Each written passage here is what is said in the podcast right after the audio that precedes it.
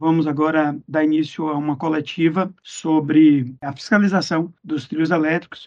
Vou passar a palavra para a promotora de justiça, doutora Thelma, para fazer uma apresentação inicial e dar uma linha geral dos fatos para quem estiver aí para fazer as perguntas. Bem-vinda, doutora. Ok, boa tarde, Gabriel. Boa tarde a todos da imprensa. Muito obrigada pela presença dos senhores. É, nós estamos diante de um tema extremamente sensível para a Bahia, para o Carnaval da Bahia. É, no ano de 2020, é, o Ministério Público recomendou ao município que contratasse uma balança para fazer a pesagem dos trios, naquela cartilha de fiscalização que acontece todos os anos antes do Carnaval, que antecede o Carnaval, lá no centro de exposição.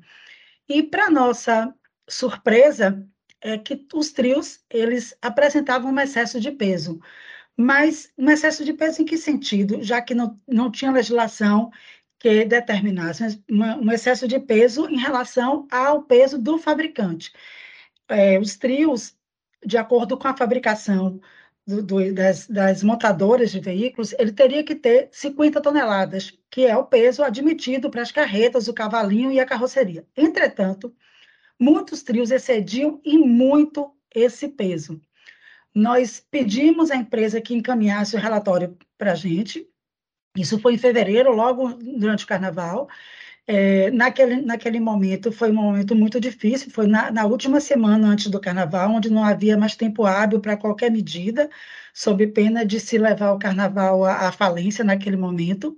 E aí nós instauramos um, um, procedimento, um inquérito civil, e começamos a pesquisar, investigar é, o que é que nós tínhamos acerca de trios elétricos no país.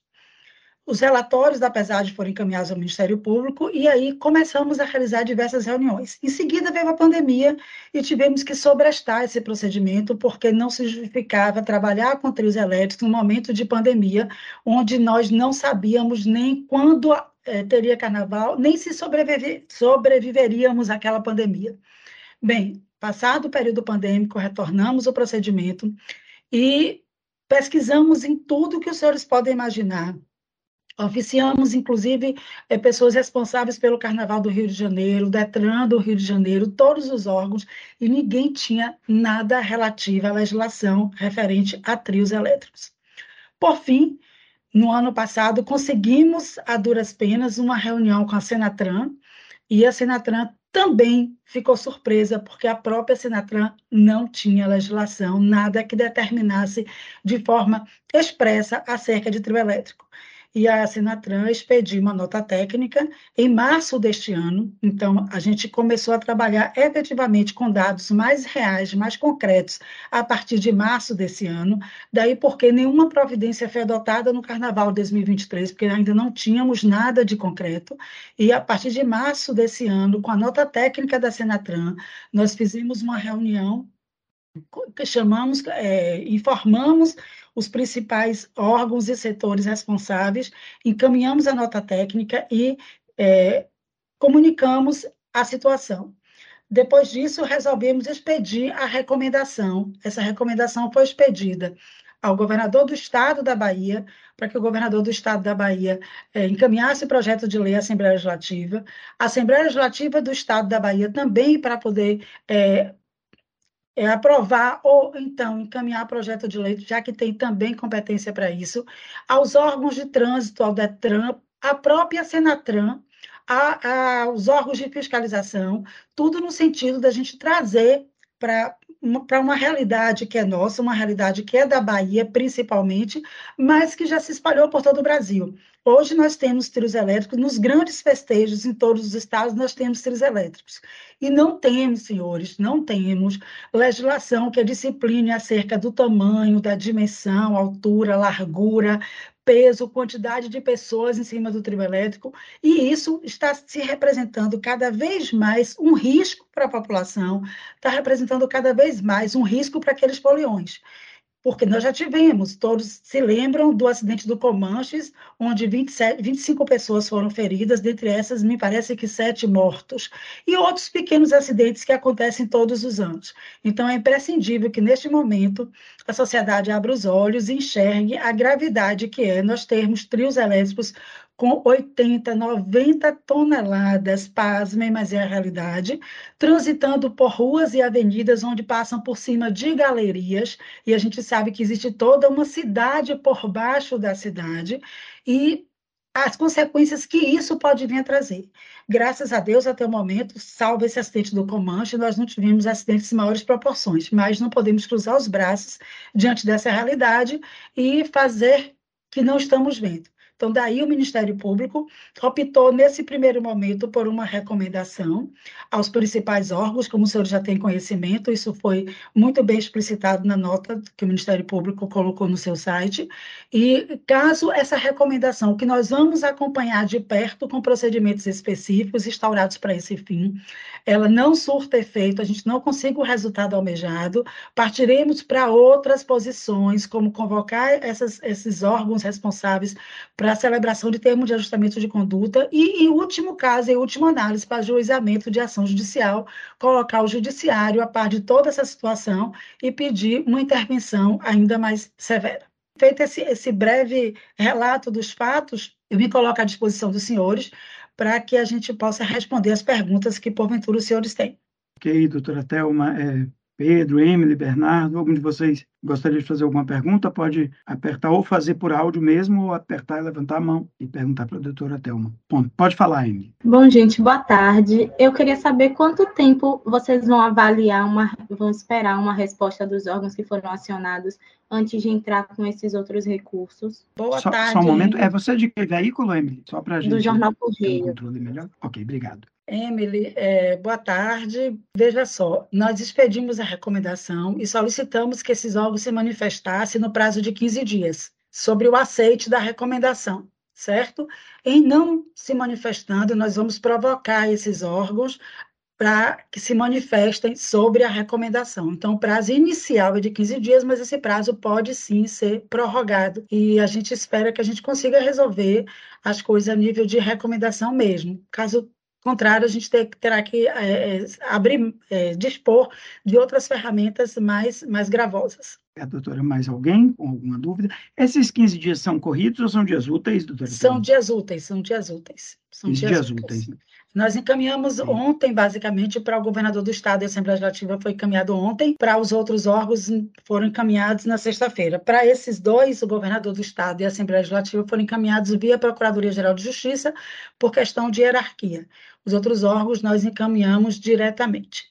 Eu aproveito, enquanto o pessoal pensa aí nas perguntas, é um tema extremamente sensível, um tema de, de uma sensibilidade muito grande, e a gente espera que essas mudanças ocorram.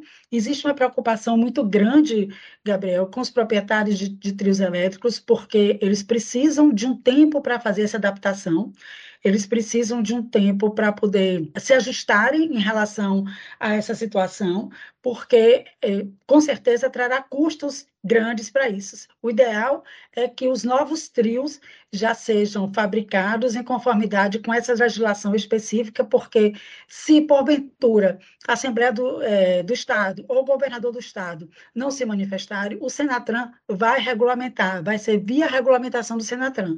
Então, e aí, no momento que essa regulamentação sair, a gente tem absoluta certeza que a lei não espera, a lei não vai dar prazo, e aí a gente vai ter que correr atrás desse prejuízo, sim. Ok, doutora, então nós temos aqui uma outra pergunta, mandaram é, o Bernardo, da, do BNews, mandou aqui no nosso chat, ele está perguntando se nesse processo de apuração houve alguma outra irregularidade encontrada, que não seja essa que a senhora se referiu, é, referente é, é, ao peso dos trios, se o MP apura alguma outra vertente de temas relacionados ao carnaval. Bernardo, é, é, os trios, como todos sabem, são fiscalizados todo início de ano antes do carnaval. É feita uma cartilha com a participação de vários órgãos, do CREA, do, do, do, do Conselho de, de, Técnicos, de vários órgãos do DETRAN, e esses, esses órgãos todos eles dão ok para o trio. Entretanto, como eu disse a você, não se atentava para o peso do trio apesar de desconfiar-se que os trios tinham excesso de pesos, que a gente vê na avenida trios cada vez maiores, aí não se atentava para isso. Então, o que é que aconteceu? Com a pesagem, veio certificar o que se imaginava, que realmente os trios tinham excesso de peso. entendeu? E assim, como não havia uma legislação específica, a gente buscou nesse sentido. Em relação à apuração mais graves, não, não, em relação a isso, não. O que a gente vê é o, o peso em si dos equipamentos que as pessoas principalmente se tratando de uma exigência dos artistas, que a gente recebe muita reclamação dos proprietários de trios, dizer que a partir do momento que o trio chega, é, é locado, passa para a avenida, que esses proprietários não têm mais qualquer tipo de ingerência, então os artistas, eles exigem trios cada vez maiores, isso prejudica a fiação, isso prejudica os postes de iluminação pública, isso prejudica o, a, a pavimentação de forma absurda, sem contar que isso representa um perigo muito grande para todos nós que somos consumidores que estamos na avenida, entendeu? Então, assim, além do peso, existe a questão da dimensão dos trios, largura, altura, e por vezes nós temos no procedimento algumas situações em que postes de iluminação pública são retirados para que o trio possa passar. Porque o trio, ele não é colocado por milagre ali na avenida e transita tão somente na avenida, não. O trio, ele tem que um, segue um percurso, e durante esse percurso, ele causa uma série de constrangimentos, uma série de aborrecimentos a todas as pessoas que transitam por aquele local. Ele tra traz uma série de problemas para o trânsito em si. Então, o, a, o trio, a, o peso, a largura, a dimensão, a altura, tudo isso, e acrescido a isso, ainda existe a quantidade de pessoas em cima do trio.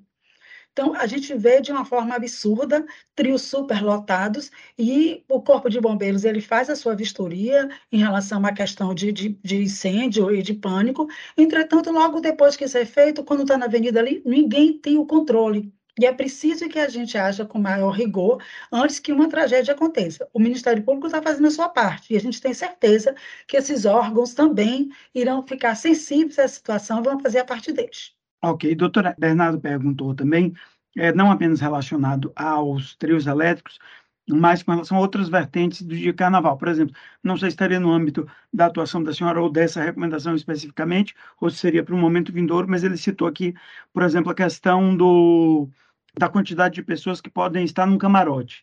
Se isso também está no âmbito da fiscalização. Não, assim. não, não. Isso aí é, foge do objeto do presente procedimento. Os camarotes, Bernardo, eles são fiscalizados todo ano pelos órgãos de, de, de, consumo, com o PROCON, a CODECON, outros órgãos da, da Prefeitura, do Estado, e ainda não se estabeleceu, ainda não, não temos nenhum procedimento na promotoria sobre a quantidade de pessoas por metros quadrados em camarote. Isso nós não temos, não. Nossa preocupação nesse momento, com esse procedimento, são trios elétricos e carros de apoio. Outro aspecto também muito importante é que o Detran coloca esses veículos como veículos recreativos. E eles não são considerados veículos recreativos. São veículos, são trios elétricos com características específicas, eles fogem da categoria de, de veículos recreativos. Ok, doutora. É, mais alguma dúvida? Pedro Moraes, do Portal Massa. Pode mandar no chat, Pedro, sua pergunta. Ele está redigindo aqui. Pelo próprio, por estar na redação, às vezes é melhor, preferem mandar escrito. Se você preferir falar, Pedro, fique à vontade também. Sua pergunta ainda não apareceu no chat, só apareceu aqui sua identificação, você se identificando. Mas... Tá aparecendo para mim, eu posso fazer leitura. Aqui apareceu, acabou de aparecer. É, nessa vertente de regularização do peso dos trios, os veículos vão precisar levar em consideração as dimensões dos diferentes circuitos, por exemplo, o circuito Barrondina e o circuito do Campo Grande, tendo em vista as áreas territoriais desses espaços? Olha, é Pedro, não é isso? Pedro, é, o ideal é que exista um padrão, existe um padrão de trio elétrico, obedecendo aos critérios técnicos que forem criados com a legislação. Então, assim, eu, a gente não vai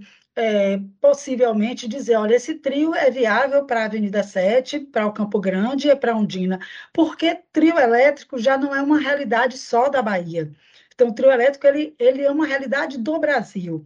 E ele transita não só em vias públicas, mas ele transita também em rodovias. É tanto que, no, no, na nota técnica da Senatran, a referência também é a participação da Polícia Rodoviária, quem é quem faz essa fiscalização. Só que tem um detalhe super importante: quando esses trios eles saem para a rodovia, eles normalmente eles, eles se, se dispam de boa parte do equipamento, dos pesos, então eles já transitam com muito mais leveza.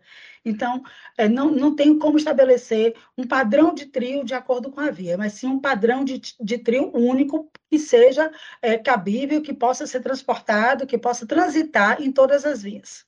Ok, doutora. É mais alguém? Mais alguma pergunta? Guardando aqui, além da de Pedro. Ele agradeceu só. Ok. Bom, se alguém tiver mais alguma pergunta, pode levantar a mão aqui, fazer por áudio, ou então digitar aqui, senão a gente encerra a coletiva. Uhum. A senhora teria mais algum esclarecimento, doutora Thelma? As é, esclarecimentos é, justamente assessora isso, Adriana né? também? A gente pode vir a, outras vezes, assim que for dando o andamento a esse procedimento, está informando a população em geral, porque é um assunto de extrema importância. Talvez é, é a imprensa não tenha é, se atentado ainda para a gravidade desse problema, é um problema extremamente grave e sensível, que pode trazer consequências sérias para o Carnaval da Bahia, consequências, eu acredito que positivas, consequências que positivas, porque a gente já não concebe trios elétricos de uma dimensão absurda, de uma largura absurda, que possam tomar toda a avenida e não tem espaço nem para o folião transitar.